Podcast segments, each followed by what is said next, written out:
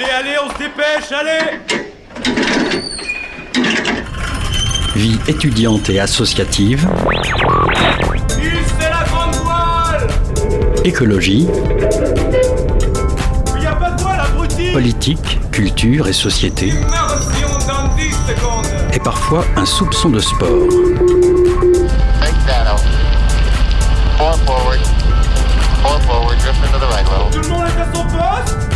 Du lundi au jeudi, 18h-19h, le sous-marin, la quasi quotidienne d'infos de Radio Campus Angers. Bonsoir à toutes et à tous, il est 18h, vous êtes bien sur Radio Campus Angers, bienvenue à bord du sous-marin. On n'a pas réussi à avoir d'invité ce soir, alors on réécoute ensemble deux interviews réalisées précédemment. La chute du niveau scolaire, le ministre de l'Éducation nationale a annoncé une réforme du système éducatif, l'ancien parce qu'il est passé Premier ministre depuis, avec notamment l'obligation du brevet pour passer au lycée et la réintroduction des classes de niveau au collège. On en discute avec Katia Bedin, professeur de français, et Eric Boyer pour le SNES 49. Le sous-marin vient de lancer deux séries d'interviews sur l'alimentation et les métiers. On les retrouve en direct chaque jeudi dans l'émission. On sera par exemple cette semaine avec les frites Bonnel. En, en attendant, ce soir, on redécouvre le métier d'auteur de BD avec l'atelier Kawa. Nos chroniqueurs sportifs du lundi sont bien en direct. L'antenne de Radio Campus Angers fonctionne sans souci, pas comme les satellites qui diffusent la canne. Alex nous explique comment bien se préparer à l'effort physique en ces temps hivernaux. Mais avant, c'est l'actualité sportive du week-end en 5 minutes avec Simon. Alors accrochez bien vos gilets de sauvetage. C'est parti, le sous-marin lève les voiles. 18h-19h, le sous-marin sur Radio Campus Angers. Ce week-end, c'était la reprise des championnats de football. On en parle avec Simon. Salut Simon. Ça va Martin? Ça va et toi? Ça va très bien. En foot, et au SCO d'abord, une rentrée qui n'a pas réussi aux joueurs du jeu d'Angers. Et oui, un samedi soir, euh, Angers s'est déplacé à Bastia pour la 20e journée euh, du championnat de Ligue 2. Ils ont été dominés 2 à 0 dans un match à sens unique. Le SCO euh, voit ainsi sa place de leader euh, mise en danger. En effet, ainsi euh, Auxerre l'emporte ce soir face à Bordeaux. Angers perdra sa position. Et le prochain match du SCO, ça sera samedi face au 18e Quevilly. Un non-match des Angevins, très bien résumé d'ailleurs par Johnny. C'est ce qu'il a dit en- en- après le match. Du côté des Ducs, ils ont fait un peu mieux. Et oui, hein, ils ont affronté euh, Gap hier dans un match fou euh, et ultra prolifique. Alors euh, pourtant c'était pas pas très bien engagé parce que après avoir marqué le premier but de la rencontre, les Ducs ont encaissé 4 buts d'affilée. Ils étaient menés euh, 4-2 en fin de deuxième période. Et c'est donc dans la dernière période que les Ducs ont entamé une folle remontée. Ils ont marqué un troisième but en début de troisième période, puis une bagarre a interrompu le match. Et euh, c'est suite, à cet euh, incident euh, que les Ducs ont marqué deux buts en l'espace d'une minute trente. Puis Théo Sarliévé a scellé la victoire avec un sixième but en fin de match. Après cette victoire 6-4, donc, Angers reste deuxième à 6 points de Rouen.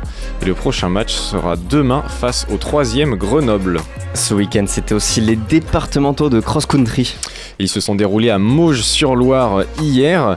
Chez les hommes, c'est Nicolas Vitré qui a décroché la victoire en 25 minutes 6, 18 petites secondes devant Nicolas Pelluot. Chez les espoirs, c'est Kenan Delettre qui a terminé premier de sa catégorie. Du côté des femmes, c'est Sybille Saradin qui l'a emporté en 23 minutes 26 avec un écart de seulement 12 secondes avec sa concurrente Jade Foulon, hein, des, courses très très serrées. Et chez les seniors, c'est Elsa Soulard qui a franchi la ligne en première.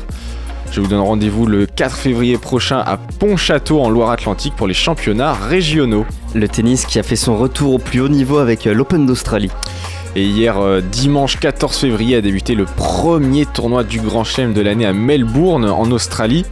Et avant même que le tournoi débute, c'est la blessure de Rafael Nadal qui a ébranlé le monde du tennis. Il ment donc le premier tournoi majeur de l'année sera absent pour au moins un mois. Hier, c'est donc Novak Djokovic, tête de série numéro 1, euh, tenant du titre, qui a fait son entrée sur le court. Il a remporté son match en 4-7 face au croate Dino Prizmic. Et chez les Français, qu'est-ce que ça donne, Simon? Chez les Français, 7 joueurs sur 15 se sont qualifiés pour le 12e tour, pour le deuxième tour pardon, pour l'instant. La sensation du week-end, c'est Adrian Manarino qui a dominé Stanislas Wawrinka en 5-7. Le match qui est, tête- qui est très attendu demain, c'est Richard Gasquet, le vétéran français, qui va affronter la tête de nu- euh, série numéro 2, le très jeune Carlos Alcaraz. Chez les femmes, Caroline Garcia a réussi sa rentrée en surclassant Naomi Osaka. Pour l'instant, seuls 3 Français sur 8 ont remporté leur ticket pour le deuxième tour. Et le choc à suivre demain dans la matinée, c'est Elena Rybakina qui affronte Carolina Pliskova au premier tour. Un peu de sport automobile avec euh, le Dakar, une nouvelle tragique qui a assombri euh, cette édition 2024. Et oui, hein, cet après-midi, on a appris la mort du motard euh, espagnol Carles Falcon, qui euh, est mort une semaine après avoir fait une grave chute pendant la course. Il était tombé lors de la deuxième étape entre Al Eniakiyar et Al Duwadimi en Arabie Saoudite. Le pilote avait 45 ans, c'était sa deuxième participation seulement à la mythique course. Alors maintenant, si on, se penche, du côté des résultats, c'est Carlos Sainz et Lucas Cruz qui mènent les débats devant la paire euh, Loeb-Lurquin. Le français et le belge comptent 24 minutes de retard sur les espagnols. Il reste encore 4 étapes à parcourir après celle d'aujourd'hui. Et on termine par ton conseil de la semaine. Alors cette semaine, je vous conseille de suivre l'équipe de France de handball euh, à l'Euro.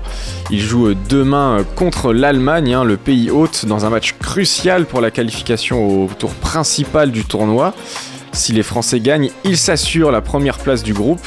Mais euh, en revanche, s'ils perdent, ils risquent de se faire éliminer en cas de victoire de la Suisse. Ils ont fait match nul l'un contre eux euh, ce week-end. Et euh, le match est à suivre euh, sur TFX à partir de 20h30. C'est demain. Merci Simon euh, et à la semaine prochaine. À la semaine prochaine. 18h-19h, le sous-marin sur Radio Campus Angers. Salut Alex, tu vas bien? Ça va super Martin, merci. ça fait, ça fait plaisir de te revoir. Oui, bah, la première de l'année, ça te fait quelque chose en effet.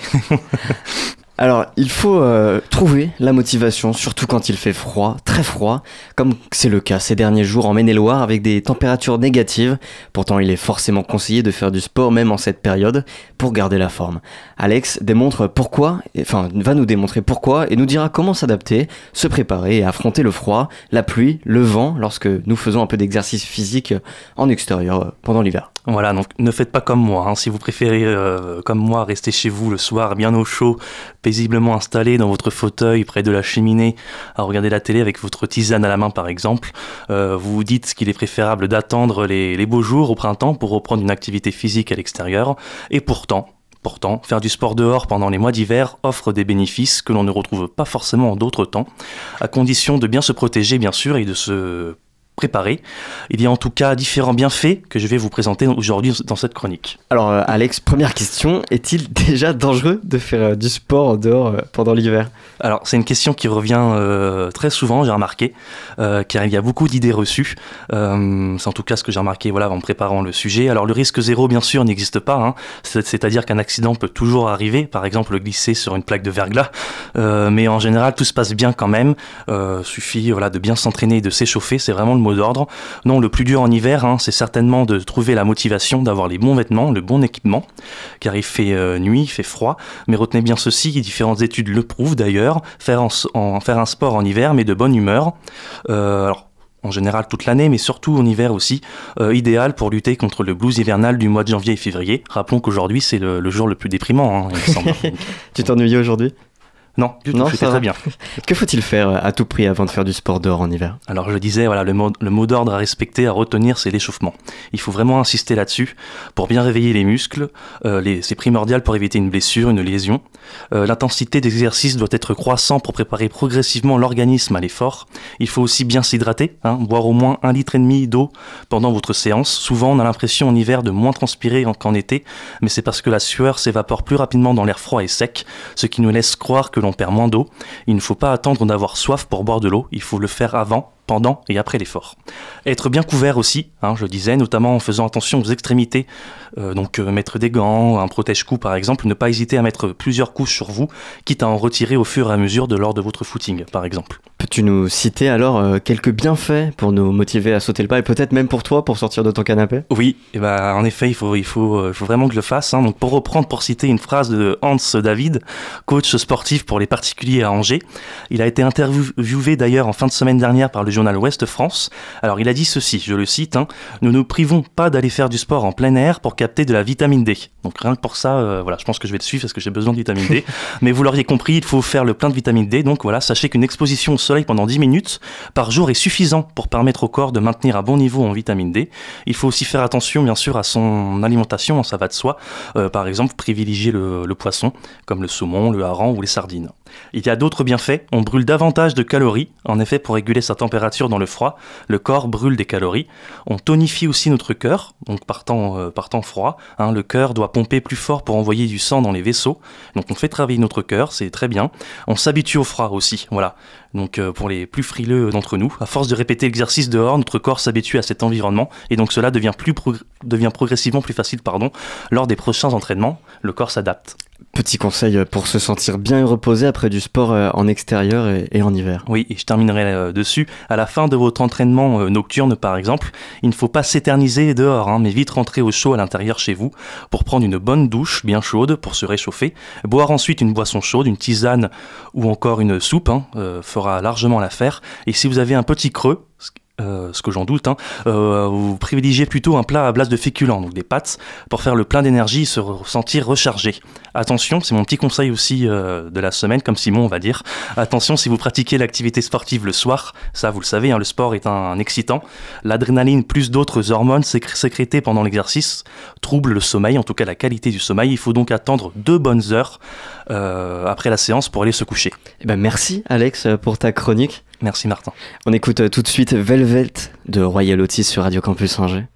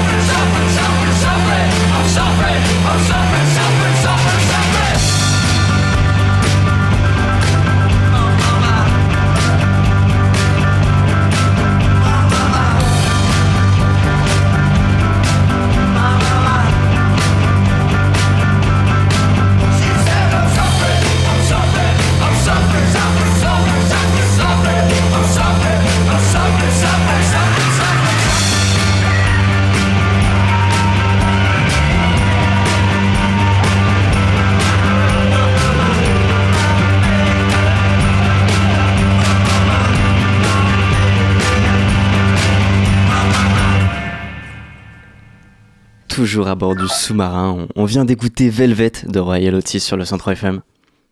18h-19h, le sous-marin sur Radio Campus Angers. À la suite des résultats de l'enquête PISA, programme international sur le suivi des acquis des élèves, indiquant une chute du niveau pour les élèves français, Gabriel Attal, ministre de l'Éducation nationale, a fait une annonce. Il souhaite réformer le modèle d'enseignement français.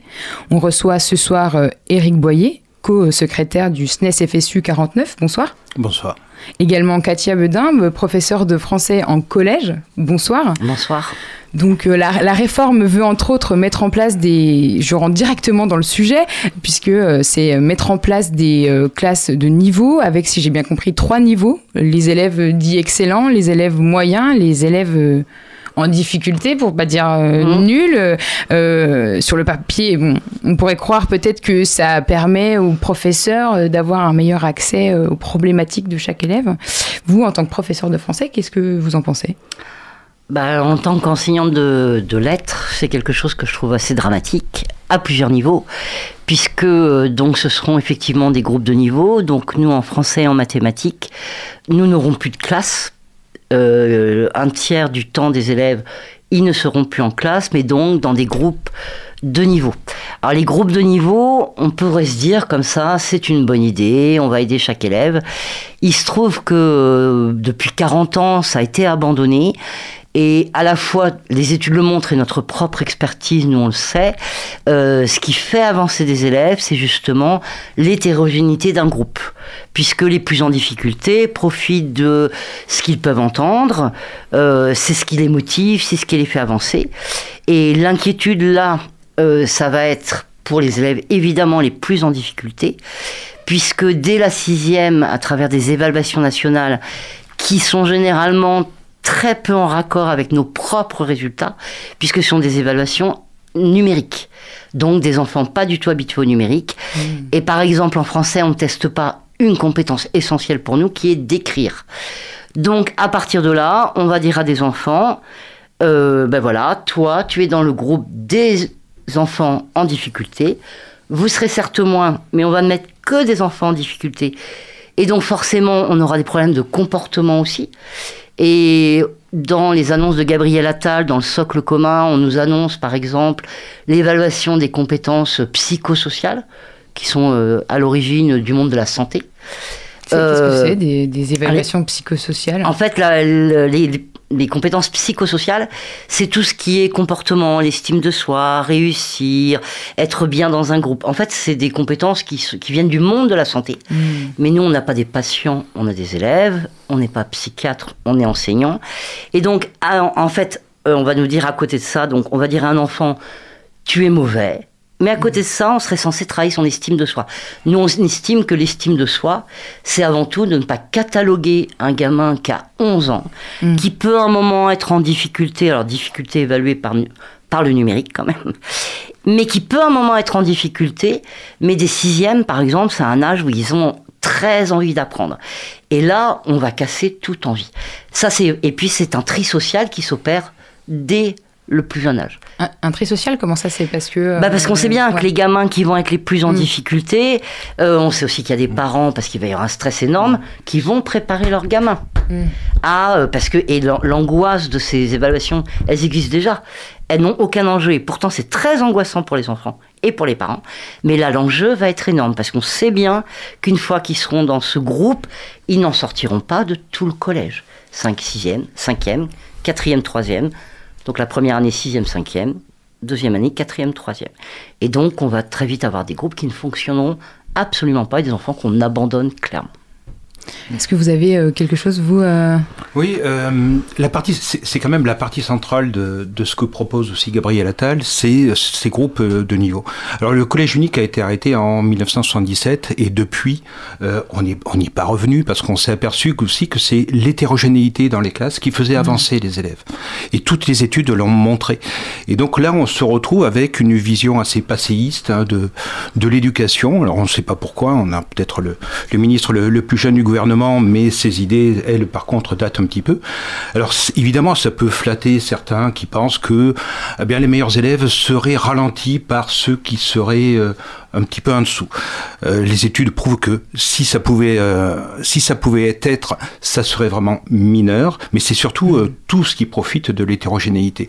Nous, ce qu'on demande aussi, ce n'est pas ce, ce choc des savoirs qui sépare les élèves, qui crée un clivage, qui fait un, un- un tri. Alors, ma collègue parlait de, de tri social, hein, c'est ce qui est, ce qui est évident. Nous, ce qu'on demande, c'est c'est plutôt un, un choc des moyens. Ça serait Un choc des moyens? un choc des moyens, c'est-à-dire plus de professeurs Mm. et aussi euh, des classes qui soient réduites. En- toutes les études prouvent que l'hétérogénéité fait avancer les élèves.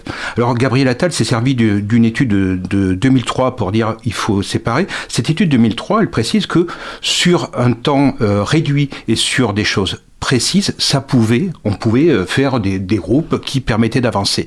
Mais toutes les autres études montrent que l'hété- l'hétérogénéité est favorable à la progression des élèves. Nous, ce qu'on demande, c'est que pour gérer cette hétérogénéité, eh bien, euh, on ait des petits groupes. C'est-à-dire qu'on est des classes. Là, les ne- 15, les 15 donc c'est euh, en soi 15, c'est une bonne idée. Ah non, mais attendez, mais, euh, euh, mais, 15, euh, c'est un seul groupe. C'est c'est le groupe qui est censé être les, les plus faibles. Les autres seraient euh, beaucoup plus nombreux. Donc- c'est des petits groupes, mais en plus. C'est-à-dire que là, ces gamins en difficulté, ils vont pas avoir plus d'heures que les autres.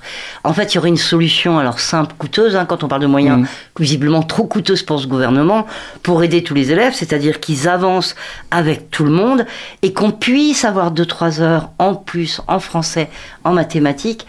Mais en plus, avec quelques élèves sur qui on peut reprendre dans notre cours, etc. Mais qu'on les exclut pas du reste. Alors moi je sais pas quand j'étais euh, euh, étudiant enfin euh, au collège il y avait euh, il y avait euh, euh, du renforcement scolaire ça Ça n'existe plus. plus. Ah, ça n'existe plus. Alors depuis, alors si je peux parler pour le français, hein, depuis la réforme euh, de 2017, on a perdu Blanquer. énormément d'heures en français. Donc euh, les sixièmes qu'on pouvait avoir nous 6 heures, on est passé à 4 heures et demie et encore en prenant sur des moyens d'autonomie du collège. Donc on n'a plus ces moments où on pouvait prendre quelques élèves en plus, mais on ne les excluait pas du cours. C'était en plus, ils suivaient le cours avec tout le monde et en plus on pouvait en prendre. Ça c'est fini. Il y, a, quelque chose aussi qui est, assez étonnant parce qu'on parle de groupe de niveau.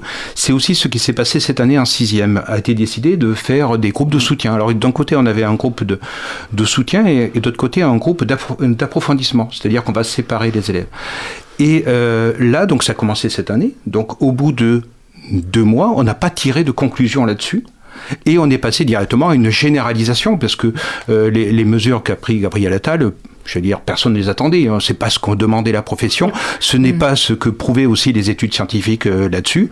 C'est euh, euh, et c'est c'est surtout pas le retour d'expérience de ces de ces groupes de, de niveau euh, Oui, en, en sixième. Parce que nous, le retour d'expérience qu'on a, c'est des collègues, et c'est une catastrophe.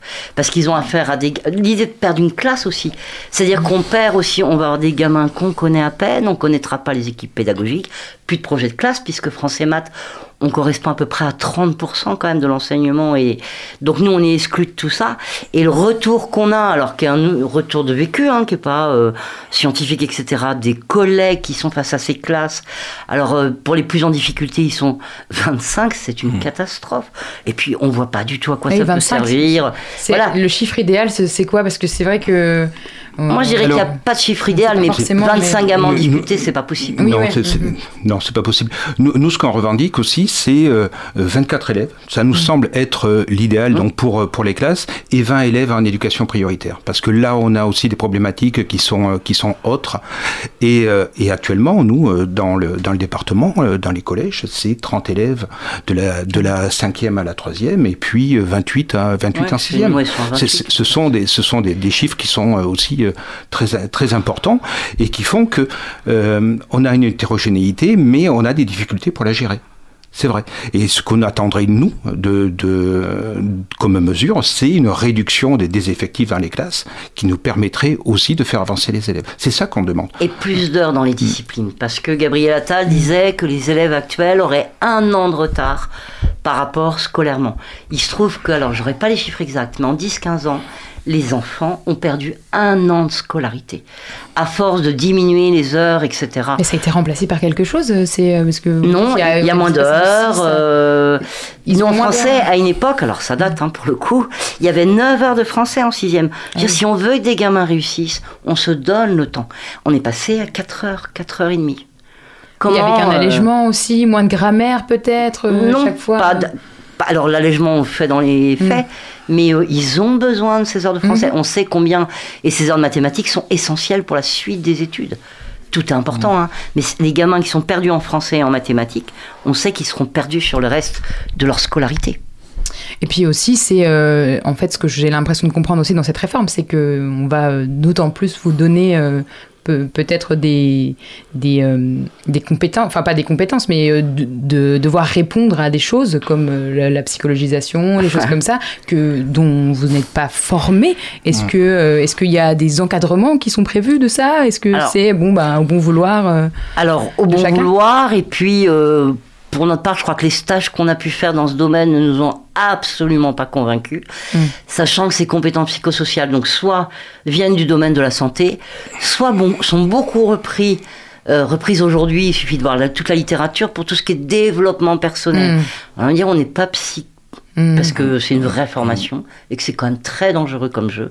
On n'a pas à faire des malades et on n'est pas non plus des gourous du développement personnel. Ouais. Mm. Voilà, c'est euh, moi mon domaine, c'est la littérature et je pense que c'est par la littérature qu'on rencontre l'autre, qu'on grandit et non pas par des choses toutes faites, comment tu vas te conduire, Bien comment s'adapter au tu vas- capitalisme. Voilà, exactement.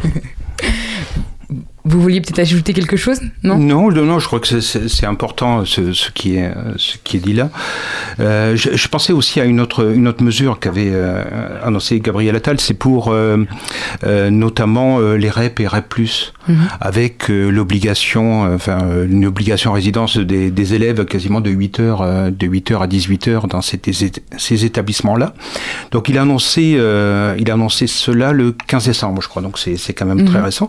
Il est allé dans, dans un établissement qui à Épinay-sur-Seine, qui est euh, le collège Vigo.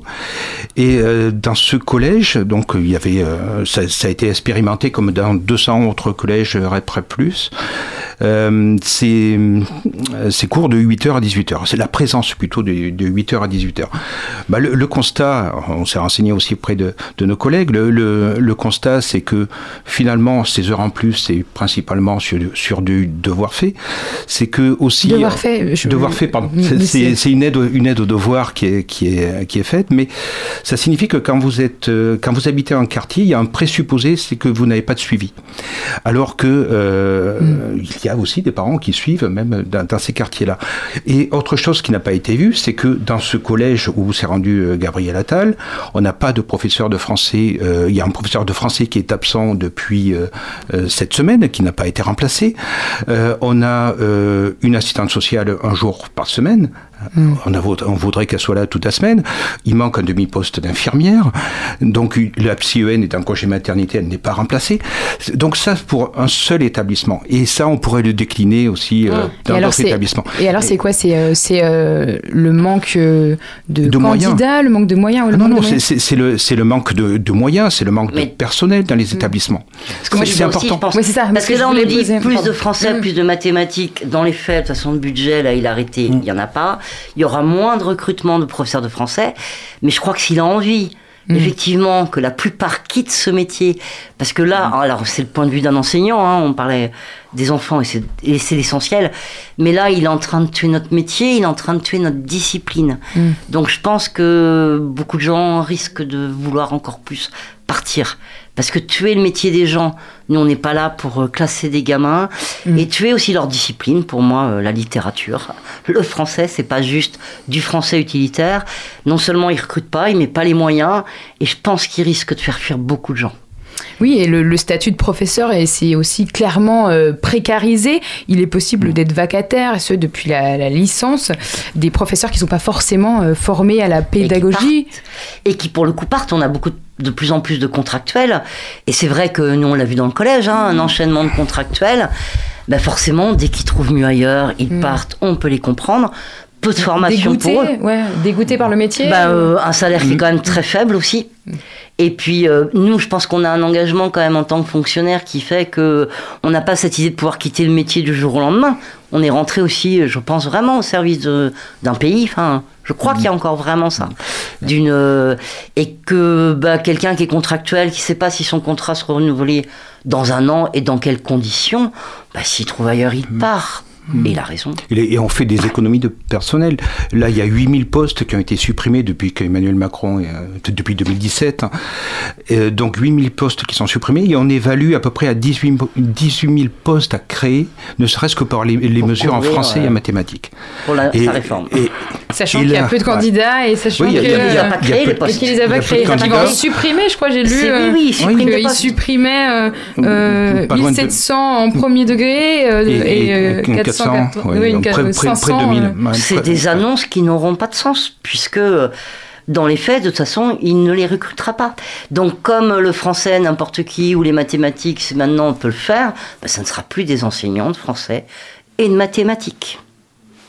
Ce sera, euh, ce sera qui? Bah, ce sera euh, n'importe quelle euh, discipline, puisque si on considère que le français, c'est parler français, effectivement, dans toutes les disciplines, on parle français.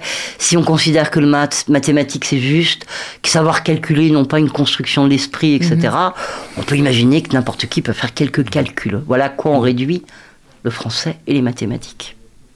Et, et vous, tout à l'heure, je vous avais posé la question euh, est-ce que ça va avoir un impact sur euh, les cours d'histoire sur, euh, Parce qu'on parle beaucoup du français, euh, des maths, c'est ce qui impacte directement. et, euh, Donc, ce, qui est, apprend ce qui est prévu, c'est c'est aussi une refonte des programmes, principalement, et notamment avec euh, l'EMC. Euh, donc, euh, évidemment, euh, nous, on, on est concernés. Tous les programmes vont être modifiés d'ici euh, d'ici deux ans. Euh, donc après, euh, on va avoir. Alors, je, je vais euh, répondre aussi à une question que vous m'avez pas posée. C'est c'est sur les, les manuels, Euh, par exemple. Je, pensais, je manuels pensais à ça. Oui, pa- euh, pourquoi? Parce que on a euh, l'histoire, c'est quand même une, une matière aussi qui est euh, comment dirais-je Chacun a son avis aussi là-dessus sur qu'est-ce qu'on devrait enseigner, comment, etc. Là, ce qui est prévu, c'est une labellisation des manuels. Pas uniquement en histoire, mais euh, partout. Une lab- voilà. Donc nous, on- nous avons en France, c'est un système avec euh, des, des instructions officielles, un programme qui est, qui est, qui est précis, et puis des éditeurs qui font des manuels.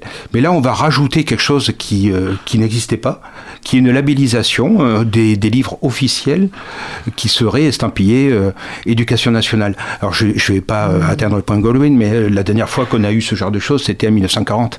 Donc, euh, après, on avait laissé une liberté, quand même, une liberté pédagogique aussi, parce que les éditeurs font des manuels, mais ils le font avec des professeurs, ils le font avec des inspecteurs, ils font ces manuels-là, les professeurs choisissent les manuels en fonction de, de, de- de l'établissement, en fonction des élèves qu'ils ont, qu'ils ont en face d'eux. Et là, on labelliserait, on dirait, mais ça, ce, ce livre-là, vous pourrez l'utiliser. On vient des Donc, techniciens, hein, ce qu'on Mm. disait, des exécutants. Alors à ce Mm. moment-là, pourquoi recruter après un parcours universitaire Si pour, ce qu'on soit, euh, on est censé Mm. quand même être payé justement, sans doute pour notre rapport intellectuel, de réflexion, de enfin, ce qui paraît pas incohérent pour un pays qui a envie, euh, Oui, c'est ça, d'écouter les professeurs et. euh, Ouais. et qui devrait quand même être un des plus grands enjeux d'un pays, c'est l'éducation, de mener chacun au plus haut. Si c'est pour avoir de simples techniciens en face de soi. C'est la peur qu'on a avec notamment l'intelligence artificielle Ouais. qui, est, euh, qui est mise euh, notamment pour les élèves de seconde, les élèves de seconde qui seraient aidés par, euh, par cette pseudo. Qui est très très Oui. lucratif pour certains par contre. Ah oui, et puis alors, professeurs là, obsolètes. pourrait- Le, le- le temps, le temps court, le temps court. Ouais. Je vais vous poser une dernière question. Très- donc cette réforme semble décriée par les syndicats, puis les, les études, on l'a dit, ont montré que ça permettait pas de réduire les inégalités, voire euh, va les, empirer, ouais, les, Mhm. les accroître. Comment expliquez-vous qu'il y ait pour autant pas encore énormément de remous dans la sphère publique, euh, pas de mou- mouvement d'ampleur pour les professeurs euh, ou Bah, même parmi les Moi, je, pense, pour voir un petit peu mes collègues, que d'abord, euh, alors c'est une période à décembre qui est très très chargée. Ça peut paraître un petit peu, on est tous un peu euh, conseil de classe, réunion de parents-profs, et que euh, il y a pas encore eu le temps, les gens n'ont pas encore pris le temps de réaliser, Mm. de réaliser concrètement euh, ce que ça donnait au, au niveau éthique sur l'école, aussi nous sur nos conditions de travail, hein, puisqu'on va être en français maths, en barrette, euh, on n'aura plus de classe parce que tu disais Le en contexte. histoire géo, il y aura plus de projet. On fait souvent des projets de classe français histoire géo. Nous, on n'aura plus de classe. Donc, EMC, projet. ça, euh, enseignement oui, moral, histoire géo. on a- des programmes quand même qui suivent, littérature et histoire géo. Donc, on faisait souvent des projets ensemble. hein, les plages du débarquement, des choses comme ça. Euh, voilà, mais tout ça, c'est fini. Mais je pense que les gens, euh, il faut quand même aller s'informer, prendre le Mm. temps. Et je pense que la colère va vraiment monter. Ouais, il y a un temps, c'est vrai que c'est quelque chose qu'on a pu voir aussi dans, dans plusieurs établissements, c'est le fait que les collègues n'ont pas encore pris la mesure de- du, du choc, parce que le, le terme de choc, je crois que euh, il, est, il est adapté, parce que lorsqu'ils euh, ils verront justement l'étonnant de cette, de, cette réforme ou de ces, de ces annonces, là je pense qu'il va y avoir une réaction. Là pour l'instant, euh, c'est vrai que Je crois on qu'on a un découvre. peu, on finit par être un peu déprimé. Enfin, on a été quelques-uns vraiment le choc, ça a été un moment, un coup de massue il y a deux semaines, qui fait qu'après il faut se remobiliser. C'est aussi des stratégies, ça peut-être, de coups de massue puis, qui euh, font qu'on n'a plus l'énergie. On, a du mal aussi à comprendre ce retour en arrière quand même. Mm. Euh, Mm. Revenir à, à une situation qui, est, qui a existé dans les années 70, Électoraliste. Qui, euh, euh, oui, oui, qui montrait son, son Retour un peu à droite, comme on le voit un, Ah oui, un- un peu ah partout. oui. je, je suis Oui, je désolée, pense, voilà. on, on pourrait en parler des heures. Je Mm. pense qu'on pourrait presque faire une spéciale si peut-être euh, mouvement euh, social il y a. Vous Ah, serez aura, les bienvenus. on vous le souhaite, on l'espère, on sera là. Ah, si vous nous invitez, nous reviendrons. Eh bien, en tout cas, merci beaucoup, Katia Bedin et euh, Éric Boyer, d'être venus répondre à nos questions. Merci de votre accueil. Et tout de suite euh, sur Radio Campus Angers, on se fait une petite pause musicale. On écoute euh, Gwen, le nouveau coup de cœur du, du enfin le nouveau single du coup de cœur de la rédaction plutôt, Hyper Jacuzzi.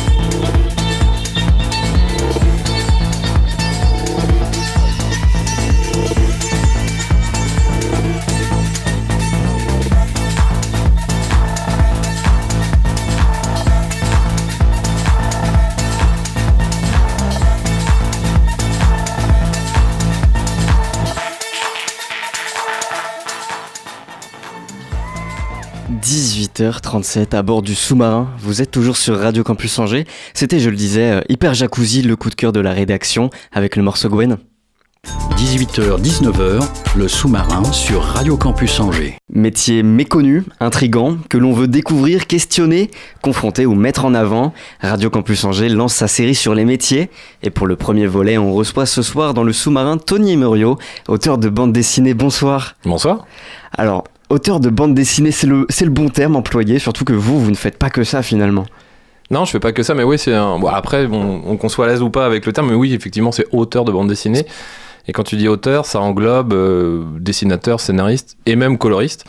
Euh, même coloriste et coloriste, il n'y a pas besoin de rajouter le même. Euh, tout ça, c'est c'est- c'est- c'est rallié sous la bannière en fait auteur de bande dessinée. ouais. C'est, rassemblé, mais quelles sont en fait les différences entre, entre ces termes de scénariste, coloriste? Scénariste, t'é- t'écris en fait, de- t'es à l'origine du projet, donc euh, t'as une idée et puis après tu la couches sur papier, tu la passes ensuite euh, au dessinateur qui, euh, bah, qui va se charger de mettre en scène tes idées. À partir de là, on propose à un éditeur qui accepte ou non. Si le projet est accepté, après, potentiellement, il y a un ou une coloriste, un ou une dessinatrice et un ou une scénariste, hein, bien évidemment, euh, qui vient euh, mettre des couleurs. Mais parfois, ça peut être le dessinateur qui colorise. Donc, il y, a- des- il y a des couples qui se créent, des couples qui ne se font pas forcément. Il y a des gens qui sont solo, en fait, du début à la fin sur un album. Il y a toutes les configurations possibles et imaginables. Quand on se rend sur le site de l'ONICEP, trois critères sont mis en avant. Être un as du crayon, euh, de la souris également, avoir le sens du récit, être patient et opiniâtre, c'est ça, être auteur de bande dessinée Ah, Même pas forcément euh, as du crayon, parce que du coup, tu peux, tu peux être auteur de bande dessinée en étant scénariste, donc euh, ne pas toucher du tout au dessin. Ouais, après, pour le reste, ouais, effectivement, faut être endurant surtout, hein, parce que c'est pas un métier évident. C'est pas un métier où euh, du coup il y a je pense qu'il y, a- beaucoup de gens qui, aimeraient en vivre enfin en tout cas qui trouvent ça très exotique et euh, qui s'y essayent et la réalité du métier elle est elle est autre. C'est un métier formidable. Moi je trouve ça génial hein, d'être auteur de bande dessinée mais euh, bon il y a, il y a des petites contreparties comme dans tous les boulots. Euh, mais euh, là en l'occurrence faut vraiment vraiment vraiment aimer ça pour pour, pour espérer en vivre avec tous les guillemets que, que ça implique. Cette réalité, justement, c'est quoi la réalité du métier quand on est auteur de BD C'est une passion, un, un métier, un métier passion, on en vit facilement? Bah, c'est un métier passion et comme beaucoup de métiers passion, on n'en vit pas facilement. Euh, pour un petit exemple, je crois qu'on n'est pas loin d'être euh, 80% des auteurs, hein, voire un peu plus, hein, il me semble, sous le seuil de pauvreté. Donc c'est vraiment un métier très très compliqué, qui n'est pas forcément très très bien rémunéré. La bande dessinée se porte bien, les auteurs se portent moins bien. Donc après, on est tous, euh, quand on fait des albums, à, espérer, à, chercher un peu le succès euh, qui pourrait nous sortir un peu de la panade financière. Donc bien souvent, euh, voilà, moi je fais des choses à côté, je suis, je suis prof d'illustration dans une école supérieure d'art appliqué. Euh, je fais aussi des boulots de graphiste, donc ça me permet un petit peu de joindre les deux bouts. Mais la bande dessinée ne, me suffit pas à vivre aujourd'hui. C'est vraiment par passion, par envie de sortir des bouquins que je continue de faire ça. C'est en faisant plusieurs activités qu'on peut s'en sortir dans le milieu de la BD Il y a un gros débat là-dessus. Euh, Il y a- autant- il y, a même un gros débat là-dessus, Ouais, ouais, j'en ai pas nous- connaissance. Entre nous, fut un temps, c'était un peu euh, certains auteurs. Alors après, c'est c'est un peu des ayatollahs de la bande dessinée, on pourrait dire, mais considère que on n'est pas un traître à la cause quand on fait un boulot à côté. Mais voilà, normalement, c'est tellement chronophage, ça bouffe tellement de temps, c'est tellement passionnant, c'est tellement, ça doit demander énormément d'énergie que certains considèrent que on ne devrait faire que ça. Simplement, bon, après, euh, quand on commence à regarder, peut-être que les gens qui ont ce discours-là sont des gens qui ont réussi et qui n'ont pas vraiment besoin de, manger, en fait, en tout cas. Euh, non, moi je pense que c'est pas, pas forcément, une mauvaise chose de s'adonner à d'autres boulots euh, alimentaires euh, pour pouvoir en fait ass- assouvir sa passion et en faire un boulot, mais bah, des fois on est obligé hein, de- d'en, passer par là. C'est vrai que moi je trouve pas ça du tout déshonorant, au contraire, je trouve que c'est de plus en plus admis euh, parce que notre, notre, notre situation se paupérise de plus en plus et ça devient compliqué. Et beaucoup de mes confrères et de mes consoeurs euh, ont fini par faire euh, ce choix-là, à savoir voilà, pouvoir manger euh, ne pas se- ne pas s'esquinter la santé, essayer d'arrondir les fins de mois, enfin en tout cas de trouver de quoi de quoi avancer euh, mois par mois. Et puis euh, et puis ça les ça les rend un peu plus sereins. Et puis bon, les, les albums avancent moins vite forcément, mais mais non, c'est pas déshonorant, ouais. Est-ce qu'il faut s'exporter? Il y a par exemple pas mal d'auteurs qui se sont rendus au, au Japon et qui vivent euh, désormais là-bas. Ouais, ça c'est plus la génération qui vient après la mienne. Moi, je suis un vieux, et euh, du coup, euh, ouais, il y a de plus en plus de, de, de, jeunes en fait qui, qui, qui sont nourris au, au manga, ce qui est pas le cas de ma génération. J'en lis, hein, mais je suis, je suis pas forcément. euh, quand je suis né, c'est c'est arrivé à la télévision, mais euh, en tant que lecture, c'est arrivé un peu plus tardivement dans les années 90 chez nous en France.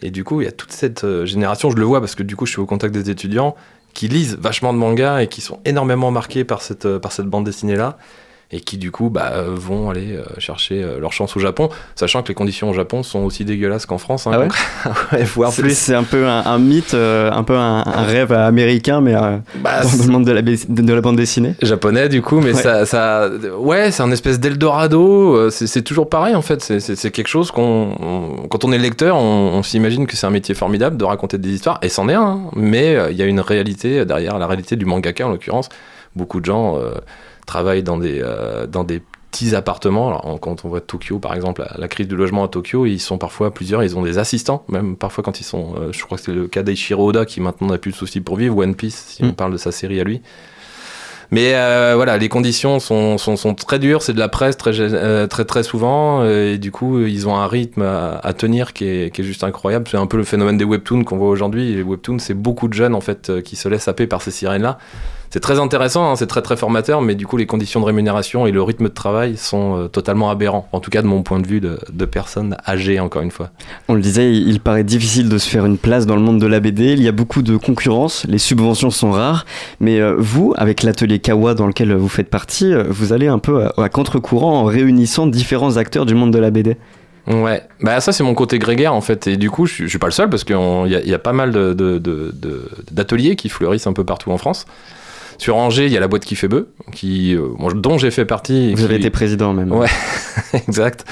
Et euh, que j'ai quitté, et du coup j'ai intégré Kawa, qui est le, le- le- le premier atelier euh, rural en France. Donc ça se situe à Mazé-Milon, c'est une petite demi-heure d'An- d'Angers.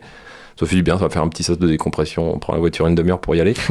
et je sais que moi j'ai besoin de ça au-delà de, de, de, au-delà de- de- de- de- d'être euh, confronté à, mes pairs, ça c'est intéressant parce que c'est un boulot normalement qui est monastique. Voilà, quand on fait ça chez soi, moi j'ai très vite tendance à m'emmerder.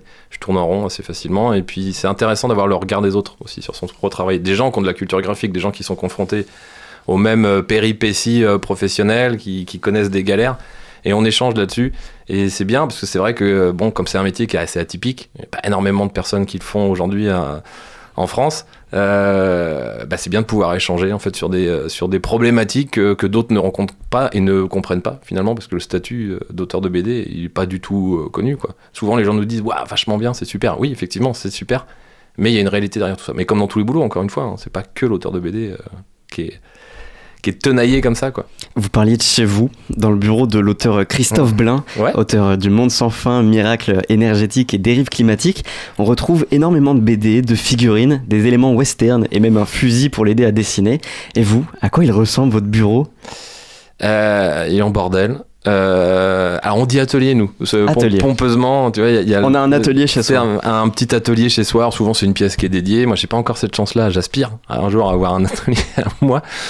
Mais euh, non, c'est beaucoup de jouets. Ouais, c'est beaucoup de rapports à- aux jouets, à l'enfance. Je sais que j'ai besoin d'être entouré de d'un environnement qui est pas forcément euh, atypique dans le monde du travail. Quand moi, moi il y a très longtemps, j'étais euh, j'étais graphiste pour des comptables, donc j'étais pas dans l'endroit le plus euh, sexy de la planète, on va dire.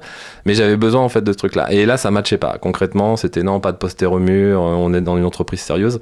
J'avais besoin un peu de cet espace de liberté. Je sais pas. En fait, ça dédramatise un peu le truc. Et puis voilà. De toute façon, on travaille l'image, on travaille aussi le ludique. Et moi, c'est ma manière d'appréhender la bande dessinée, en tout cas. Donc, puis de toute façon, concrètement, j'aime les jouets. Donc, ouais, non, j'ai pas de. J'ai aucun problème à en avoir sur, sur mon bureau d'atelier. Et c'est des jouets plutôt récents ou des souvenirs d'enfance que vous avez chez vous? Ouais, c'est bah, des Madeleines de Proust, moi je sais. Alors les jouets récents, non, pas tant que ça. pas- mais du coup, je suis, un, je suis un gros collectionneur de Teen Toys. Teen Toys, c'est les, les petits, euh, les petits robots qu'on avait beaucoup. euh, enfin, les Teen Toys, non, c'est des, des jouets en métal hein, finalement. Et des petits robots qu'on remontait avec une clé, ce genre de choses en fait me fascine vraiment. Donc c'est des années 50-60. Et ouais, tous les jouets vintage qui, euh, bah, qui du coup euh, nous ancrent dans l'enfance. Moi je suis assez enclin à, à collectionner ce genre de choses, bien sûr. Ouais. Et comment on tombe dans l'univers de la BD Moi, par exemple, c'était avec les, les albums Tintin de, de mes parents, mais euh, pour autant, je suis pas devenu euh, auteur de BD. Je sais pas. Je sais pas, à un moment donné, il y a un truc qui se fait, qui, qu'on se dit, tiens, mais euh, ce serait génial que, que, que, que je puisse en vivre. Moi, c'était Astérix, en fait, ma, ma première, ma, ma première euh, incursion dans la bande dessinée, tout gamin. Euh, les Astérix de mon père, les Tintins, les Boulet Bill, etc. Enfin, tous les classiques qu'on avait, qu'on avait à l'époque. Et puis après, ça, ça a vraiment commencé à se démocratiser dans les années 90-2000, où là, pour le coup, il y a eu une explosion euh, de genre, notamment avec Soleil. Et là, pour le coup, pour les lecteurs, c'était génial. Comment on passe de lecteur à auteur, je sais pas. En fait, euh, déjà, il y a de l'appétence pour le dessin, il y a une envie de raconter des histoires, et puis il y a des rencontres. Pour mon, pour, pour mon, pour mon cas particulier, ça a vraiment été les rencontres. Ça a été des rencontres avec, Avec euh, qui? Bah, la boîte qui fait bœuf, dans un premier temps, à l'époque, à l'âge d'or, j'aime bien dire l'âge d'or parce que c'est vrai que c'était vraiment fin des années 90, on était à l'âge d'or, il y avait Olivier Supio, il y avait Boris Beuzelin, il y avait, euh, il y avait même Pascal Rabaté, Eric Aumont, Pascal Rabaté qui gravitait, qui a jamais fait partie de la boîte qui fait bœuf, mais qui gravitait dans la boîte qui fait bœuf, il y avait Marc-Antoine Mathieu, qui est aussi un auteur angevin relativement connu, Étienne Davodo, forcément. Donc ouais, ça a été beaucoup de rencontres, beaucoup d'opportunités. Euh, je sais pas si je suis arrivé au bon moment, si moi j'ai pris des cours là-bas dans un premier temps, histoire de, de, voir si ça valait le coup, si c'était tout pourri ce que je faisais ou que au contraire il y avait, il y avait des opportunités à, à creuser. Et puis euh, bah, j'y suis resté en fait, j'y suis resté longtemps. Je suis devenu président après par la suite. Et puis, euh, puis après l'aventure éditoriale euh, a commencé en 2008 pour moi. Et puis elle s'est pas encore arrêtée aujourd'hui. Donc je croise les doigts pour que ça continue. Un peu comme euh, dans tous les domaines, finalement, tout le monde peut faire de la BD, mais est-ce que ça vaut le coup de faire de la BD Bah, par rapport à tout ce qu'on a dit juste avant, financièrement, c'est pas, c'est pas dingue. C'est pas, je fais pas ça pour vivre encore une fois, et je me suis jamais vraiment posé cette question-là. Je le fais par passion. J'ai toujours envisagé que c'était un métier secondaire pour moi. Ça n'a jamais été un- une priorité. euh, C'est un besoin. Pour moi, c'est clairement un besoin. C'est clairement thérapeutique. J'ai envie de raconter des histoires. Un bouquin en appelle un autre. Et euh, on n'est pas au bout du chemin. Non, non, au contraire. Je, passe par 25 000 idées. J'ai toujours des projets en tête, des choses qui aboutissent, des choses qui n'aboutissent pas, bien sûr. Mais je sais pas, c'est cette énergie-là, en fait. C'est presque plus l'élaboration du projet que la BD en elle-même qui m'intéresse. Alors évidemment, hein, on est très content quand, quand, le, bouquin, quand le bouquin sort, que, que, ça devient un objet physique, que, c'est mis dans les étals des librairies. Mais je crois que c'est euh, cette espèce d'excitation qu'on ressent quand on commence à travailler sur un projet, que les premiers visuels tombent, qu'on remanie l'é- l'écriture, que du coup on envoie ça aux éditeurs, que bim, ça y est, ça plaît, on signe un contrat. Je crois que c'est ça en fait dans la dynamique qui me plaît le plus. Quoi. On va y revenir un peu après à tout ce processus euh, créatif. Mais comme on est dans une interview métier, euh, je pense qu'il y a une question qui doit souvent revenir même euh, pour les stagiaires. Vous accueillez des, des stagiaires à l'atelier Kawa. C'est quoi la journée type d'un auteur de BD Euh, elle est compliquée la journée type d'un auteur de BD parce qu'il n'y en a pas en fait. C'est euh, du coup on avance sur son projet quand on en a et quand on n'a pas de projet. Alors quand je dis projet en fait c'est un contrat signé avec un album avec une date butoir hein, du coup avec des pages à rendre hein, tout simplement pour que ça puisse sortir en temps et en heure. Quand on n'en a pas, et ben, du coup, on passe son temps à monter des projets, à monter des dossiers, on appelle ça des dossiers, euh, du coup, avec des planches, avec euh, euh, une note d'intention, avec un pitch, avec peut-être des recherches de personnages, ce genre de choses. Et puis on arrose. Alors arroser, c'est un terme qui est pas très joli, mais grosso modo, on, envoie un maximum d'éditeurs et on croise les doigts. Vous parliez tout à l'heure de, de ce sentiment, de cette tension au moment où, où un projet commence à prendre forme. Ouais, mais c'est cool ça. Enfin, c'est un truc qu'on ressent à chaque fois. Et il y a même un phénomène très, très, très marrant que j'ai, observé moi depuis toutes ces années, c'est que on peut être charrette en fait sur un projet. C'est-à-dire qu'on à la bourre, euh, on, on a, je sais pas, 80 pages à rendre et du coup on en a fait 20 et c'est pour dans un mois. Donc humainement parlant, c'est pas tenable. Donc on est vraiment dans une, dans une espèce de- de galère improbable. Il y a un nouveau projet qui arrive, un nouveau, euh, un nouveau projet qui est neuf, qui est, euh, eh ben, même si on est dans une merde noire au niveau de- du rendu, de, ce qu'on est en train de faire actuellement, on va systématiquement privilégier le truc qui arrive parce qu'il y a ce vent de nouveauté, euh, ce côté récréatif, ce côté rafraîchissant, même thérapeutique du dessin et de l'écriture qui vient se greffer et on peut pas lutter contre ça. Quoi. Et pour moi, c'est le cas, c'est clairement le cas. Et pour euh, tous les, toutes les personnes avec qui j'ai pu bosser, il y a, ce phénomène-là aussi. Donc je pense que c'est vraiment le, démarrage, le, fait de lancer des projets euh, qui est important. Il y en a qui bricolent dans leur maison, il y en a qui... euh, c'est des projets hein, aussi, euh, d'une autre manière, mais... Mais dans le métier, on, préfère cette nouveauté plus que l'objet physique final? Faudrait sonder en fait euh, tous les gens qui font ce boulot là moi je sais que du coup c'est ouais l'excitation d'un nouveau projet quoi. En me disant ouais on est reparti on est en train de créer un truc euh, c'est génial. Il y a une frustration parce que des fois ça n'aboutit pas hein, forcément. Mais quand ça arrive à terme euh, ça passe par des transformations ça passe par et là pour le coup ça devient plus du boulot en fait. Une fois qu'il y a un contrat c'est ça qui est con hein. c'est, très bizarre comme euh, comme, comme, comme, comme manière de raisonner, mais une fois qu'il y a un contrat, ça devient du taf. Et à partir du moment où c'est du boulot, c'est un peu moins plaisant. Enfin, en tout cas, de mon point de vue, c'est moins plaisant. Euh, non, c'est vraiment monter le projet ouais, qui me qui m'habite. Pour terminer, j'avais préparé euh, quelques questions courtes et, et réponses courtes Je vais derrière. essayer. Les lieux dans lesquels vous rendez pour y trouver l'inspiration. L'inspi, bah, l'inspi, elle est partout en fait. J'ai pas de lieu spécifique. Si, peut-être le repère des héros. Euh, du coup, la librairie euh, SPBD d'Angers. Euh, pour voir ce qui est sorti et puis du coup se dire tiens bah c'est la tendance du moment. Des personnes avec qui vous aimeriez travailler? Des personnes avec qui j'aimerais bien travailler, waouh, Euh, il y en a énormément, hein. il y en a beaucoup, beaucoup, beaucoup. Et puis c'est pas des trucs auxquels je réfléchis parce que très souvent ça se, ça se fait. Je- J'aimerais bien travailler euh, peut-être avec un groupe de musique. Euh, Chaka Ponk, je pensais à eux l'autre jour, je sais pas pourquoi, parce que graphiquement parlant, ils font des trucs assez, euh, assez enlevés. Bon, ils arrêtent, c'est un peu con pour moi, mais euh, dans l'idée, ouais, c'est peut-être un jour en fait euh, m'acoquiner avec un, un groupe ou, ou, ou, ou un réal et puis, puis Bosser dans l'animation peut-être? Ah ouais, mais oui, oui, clairement, de toute façon. Et puis voir nos personnages euh, prendre vie en fait par le biais de l'animation, enfin sortir en fait du, du, du- du médium BD pour aller vers l'animation. Oui, J'ai vu que vous aviez euh, plutôt bien aimé Pluto par exemple sur Netflix. j'ai adoré plutôt sur euh, Netflix, c'est génial. Et puis moi, l'animation, c'est un truc qui m'habite depuis très longtemps. Il n'y a pas que, le, que la BD. Alors la BD est plus facile euh, que, que, que, l'animation. euh, mais bon, les ponts sont, sont, sont, sont faciles à, à créer. Et puis c'est vrai qu'aujourd'hui, sur, sur, en tout cas à la, à la télévision, on voit bien que la plupart des séries, euh, c'est des adaptations de bandes dessinées, hein, très souvent. Même les films, hein, concrètement, plutôt en l'occurrence. Bah plutôt pour ceux que ça intéresse, c'est l'histoire d'un inspecteur qui enquête euh, sur les, les meurtres de robots. C'est euh, assez science-fiction. On vous invite à, à aller voir. Puis à titre personnel, vous allez sortir un nouveau volume de Papy Génial. Ouais, bah ça c'est ma série solo. Donc du coup, euh, qui était sortie chez Kenes à l'époque et, et je voulais pas lâcher l'affaire parce que Kenes n'existe plus aujourd'hui. Enfin, Kenes bande dessinée en tout cas n'existe plus. Donc j'ai pas voulu, euh, j'ai pas voulu lâcher. Je, sentais que j'étais pas allé au bout de cette, euh, série-là. En fait, série que j'écris tout seul, qui est pour les tout petits. C'est euh, ce qu'on appelle de la lecture autonome. Ça s'adresse aux primo-lecteurs. Donc les primo-lecteurs, ce- c'est les enfants avant l'apprentissage de la lecture. Et du coup, je m'adresse à eux. Donc je leur raconte l'histoire d'un papy qui, euh, qui emmène ses deux petits enfants dans une bulle, une bulle qui va partout. Il suffit qu'on mette un bouquin, une photo, n'importe quoi, et ça nous balance en fait dans l'univers. Donc la première histoire, c'est un petit garçon qui, euh, lit les aventures d'un robot méchant qui vit sur une planète. Donc c'est cool en fait quand on, lit ça. Il n'y a, pas de risque. hein. La lecture, euh, normalement, euh, n'offre pas de risque. Par contre, quand on se retrouve sur la planète du fameux robot, là peut-être que ça pose problème parce qu'on est confronté véritablement au robot et qu'il est effectivement méchant. Donc à chaque fois, il y a des petites histoires comme ça qui sont très simples parce que c'est pour les tout petits. Avec une petite morale, mais pas non plus parce que je suis pas un grand moralisateur. Et puis, euh, bah, j'ai plein, plein, plein d'idées pour faire plein, plein, plein de bouquins après par la suite. Donc, Ça sort quand? en juin, il me semble, en juin 2024. Ouais, je vais dire 2023, mais non, c'est mort pour 2023, donc 2024. ouais. Et vous, Tony Muriot, est-ce qu'il y a un métier que vous aimeriez découvrir comme ce soir avec vous, un métier que vous aimeriez questionner? Ouais.